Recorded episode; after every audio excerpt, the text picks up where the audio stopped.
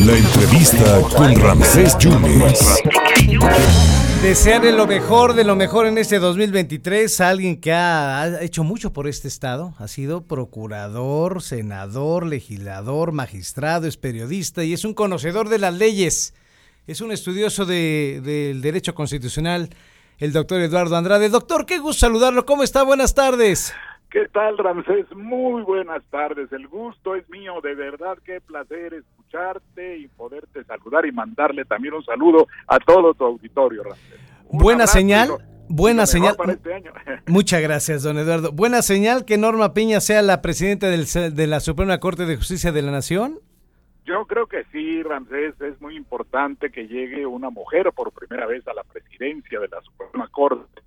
Es un símbolo que le da fuerza al movimiento de reivindicación de las mujeres, que por cierto en México la presencia femenina en la Corte ha sido ya de larga data. La primera ministra fue designada en 1961 por el presidente López Mateo la ministra Salmorán de Tamayo, María Cristina Salmorán de Tamayo, a quien tuve el gusto de conocer, y luego muchas más, la ministra Livier y eh, la ministra Marta Chávez Padrón, a quien también conocí, a Clementina Gil del Este, a Victoria Adato, a nuestra paisana Irma Cue, que fue una muy importante ministra de la Suprema Corte, luego Margarita Luna Ramos y por supuesto las actuales, Loreta Ortiz, Yasmín Esquivel, y la presidenta, bueno, antes también hay que mencionar a la ministra Ríos Farajat, y la presidenta que ahora llega, Norma Lucía Piña, todo ello muestra que hay un reconocimiento al ámbito jurídico del desempeño profesional de las mujeres. Fíjate, en Estados Unidos, la primera mujer llegó a la Suprema Corte 20 años después que la que llegó en México. La primera estadounidense fue Sandra Day O'Connor en 1981 y de entonces acá, bueno, estuvo también la ministra Ginsburg, muy famosa, que fue la segunda, pero hay un total de seis eh, que registra la Suprema Corte de los Estados Unidos, a diferencia de 14 que lleva la Corte Mexicana y ahora por primera vez una presidenta mujer. Qué bueno, ella proviene del ámbito judicial, toda su carrera en el sector judicial, eso es una garantía. Por supuesto, siempre es conveniente que haya personas de diferentes fuentes, de diferentes áreas del derecho, pero lo que le da un especial toque a esta designación es que también se reconoce, en este caso, no solo la condición femenina, sino su gran carrera judicial a lo largo de toda su vida, Ramsés. Hoy le preguntaron al presidente que si veía posible la reforma judicial y él dijo creo que no, desgraciadamente, pero no hay que desistir, ojalá y me equivoque, eso es lo que dijo el presidente. Mira, yo creo que él, con toda razón, quisiera una reforma más a fondo de lo que se ha logrado hasta ahora, pero seguramente se va a avanzar. Es eh, un problema muy complejo porque, por un lado, en el caso, por ejemplo, del sistema penal, mi impresión es que hemos retrocedido en vez de avanzar con el sistema que se incorporó en 2008. Ahora tenemos más problemas de los que teníamos antes y hay necesidad de simplificar procedimientos, el amparo es bastante engorroso y además se han introducido algunas variantes que hacen muy incierto el derecho, esta idea de que todo se arregle por el artículo primero de la Constitución y que se hagan valer derechos que no están claros en la propia Constitución o interpretaciones que pueden ser de buena fe, pero que se salen del marco estrictamente constitucional. Todos esos son problemas que habrá que abordar Sí. y lo mismo la organización del propio Poder Judicial Federal, que ha crecido mucho, pero aún así no es lo suficientemente eficiente, ¿no? Así es. Doctor Eduardo Andrade, ¿qué debe hacer la ministra Yasmín Esquivel? Se habló del plagio, si hay plagio, si es de ella, si es del señor Báez, debe renunciar. ¿Qué debe hacer, doctor? Oh, yo creo que ella ha tenido una actitud muy digna y muy firme, Ramsés. Ayer hizo un pronunciamiento muy de fondo sobre la defensa de su propia posición, la integridad mostrada a lo largo de muchos años. Yo la conozco personalmente, Ramsés. Eh, me tocó, cuando estaba yo como subprocurador en el Distrito Federal, conocerla. Ella era muy joven, trabajaba en otra subprocuraduría, siempre muy esforzada, muy dedicada. Ha hecho una carrera judicial impresionante también, de muy alto nivel.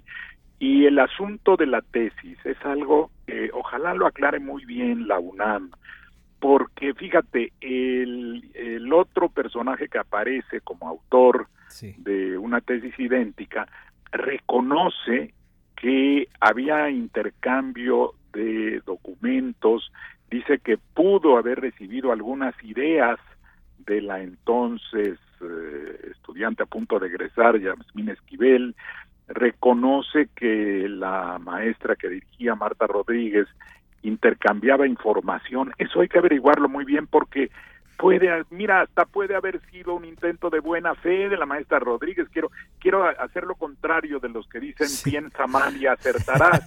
Yo creo que también hay que pensar bien a veces, hipótesis de todo tipo.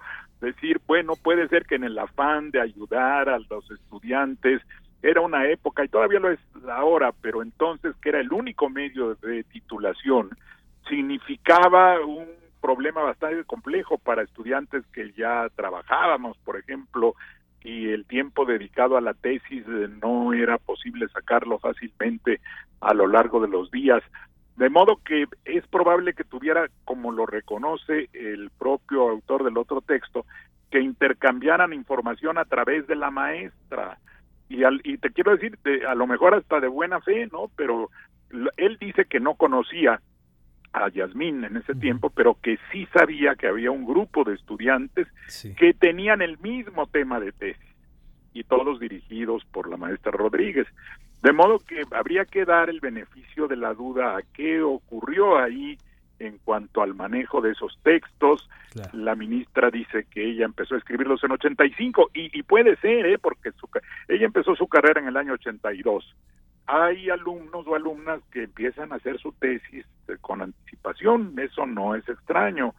De modo que hay que esperar eso, pero yo creo que una carrera eh, a lo largo de tantos años bien llevada, nunca nadie le objetó su sabiduría jurídica, su capacidad de trabajo, su atención de los temas que resolvía, su prestigio tanto en el Tribunal Contencioso Administrativo de la Ciudad de México como en el Tribunal Agrario, siempre fueron reconocidos. Qué casualidad ahora, claro, cuando trata de llegar a la presidencia, pues eso pasa también en muchas partes.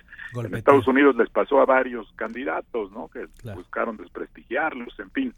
Ahí veremos eh, eh, la, resolución. Y por último, doctor Guillermo Valls, para la presidenta del Tribunal Federal de Justicia Administrativa, usted que está muy enterado también de los temas en Veracruz, le dieron reversa ¿eh? al Tribunal de Justicia Administrativa en Veracruz. Creo que sigue siendo el presidente Roberto Alejandro Pérez. ¿Cuál es su punto de vista al respecto? Así es, efectivamente, la Corte decidió suspender la aplicación de la reforma constitucional que pretende la desaparición del Tribunal Estatal de Justicia Administrativa, de modo que está suspendida la aplicación. Roberto Pérez Gutiérrez sigue siendo el presidente y seguirá trabajando el tribunal de acuerdo a lo que señaló la propia Corte hasta en tanto resuelva el fondo del asunto.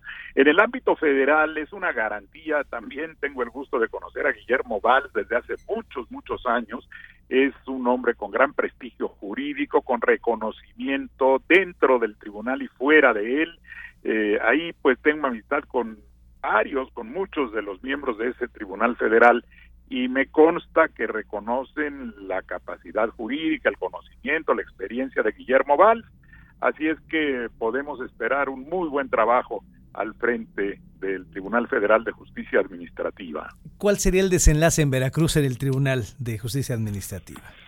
Mira, es difícil decirlo porque por un lado está la reforma constitucional que en rigor como es una norma general, puede mantener eventualmente su vigencia, pero el tratamiento particularizado respecto de los magistrados, que es lo que objetó, más que objetó, lo que validó la Suprema Corte como un elemento que no corresponde a disposiciones de carácter general, por esa razón suspende la aplicación de las disposiciones de reforma. Eh, habrá que ver, la Suprema Corte tendrá que verificar dos aspectos fundamentales. Uno tiene que ver con la independencia de la función jurisdiccional. Y ahí hay unos tecnicismos porque en el Congreso se dijo, bueno, es que ese tribunal no pertenece al Poder Judicial, pues no, no pertenece al Poder Judicial, pero tiene una función jurisdiccional, son jueces que resuelven conflictos y además un tipo de conflictos que particularmente preocupan desde el ámbito de la ciudadanía, que son los conflictos entre los particulares y el gobierno, particulares y la administración pública. Esa garantía no solo corresponde a la noción de independencia de los tribunales, sino también a la necesidad de proteger la función jurisdiccional en beneficio de los justiciables, de los que piden justicia.